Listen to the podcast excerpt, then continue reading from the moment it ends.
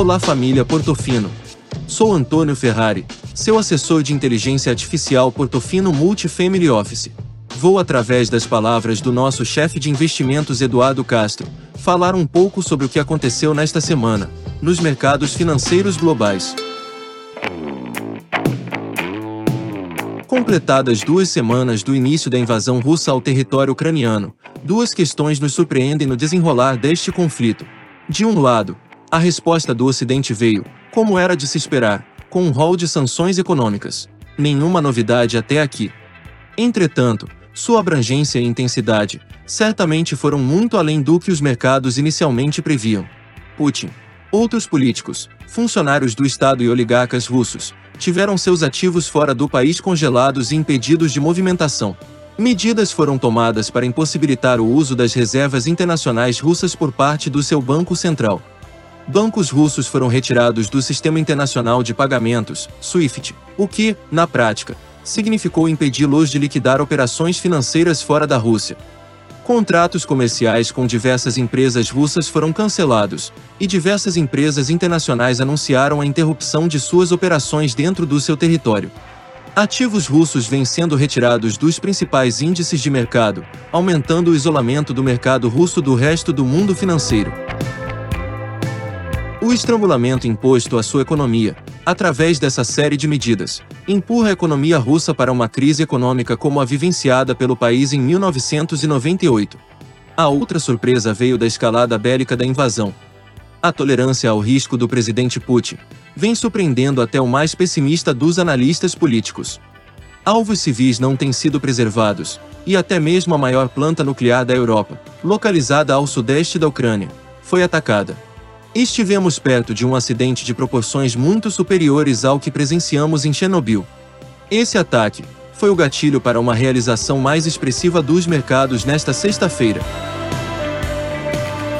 Se, por um lado, nos surpreendemos por assistir, em pleno século XXI, uma tradicional e violenta ofensiva das forças militares russas ao território ucraniano, por outro, também chama atenção a contraofensiva econômico-financeira, sem precedentes na história, com capacidade de dizimar a Rússia sem que nenhum tiro seja disparado. Como previsto, o impacto sobre o preço das commodities tem sido brutal. O aumento de preços observado nesta semana só encontra semelhança aos piores momentos da crise do petróleo dos anos 70. Encurtando a história, esse violento choque de oferta em seguida ao já anteriormente provocado pela pandemia, agrava o problema inflacionário e terá incontestável impacto sobre o crescimento mundial.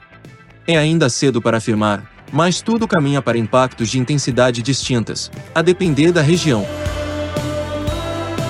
Sem sombra de dúvida, a relevância do gás natural na matriz energética da Europa e sua enorme dependência do fornecimento russo elevam o risco de estagflação para a região.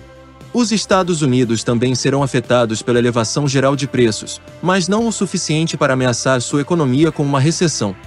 Isto nos parece verdade, até pelos sinais dados pelo Banco Central americano, de que, a despeito da guerra, o plano de voo continua a ser iniciar o aumento dos juros agora na reunião do próximo dia 16 de março.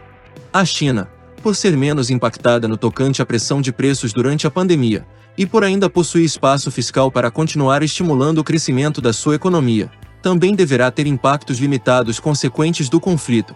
O Brasil, e os demais países emergentes exportadores de matérias-primas, também tendem a serem impactados em menor grau. Seremos beneficiados pela melhora dos nossos termos de troca, apesar de também termos agravado nosso problema com a pressão inflacionária, advinda principalmente de combustíveis e preços de alimentos.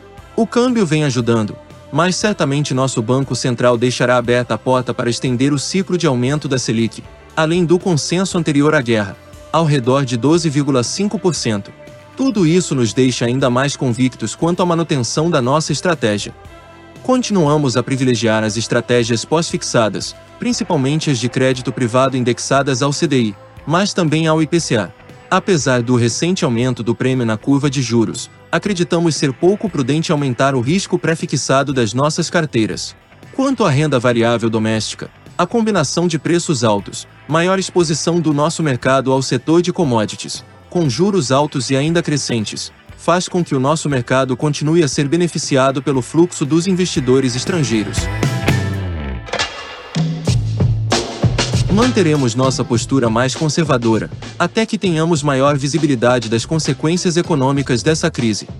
Por outro lado, ainda céticos com a probabilidade e muitíssimos preocupados com a recente escalada dos ataques, continuamos torcendo para um pronto cessar-fogo e um espaço para negociações diplomáticas, no sentido de se evitar um impacto ainda maior sobre vidas humanas.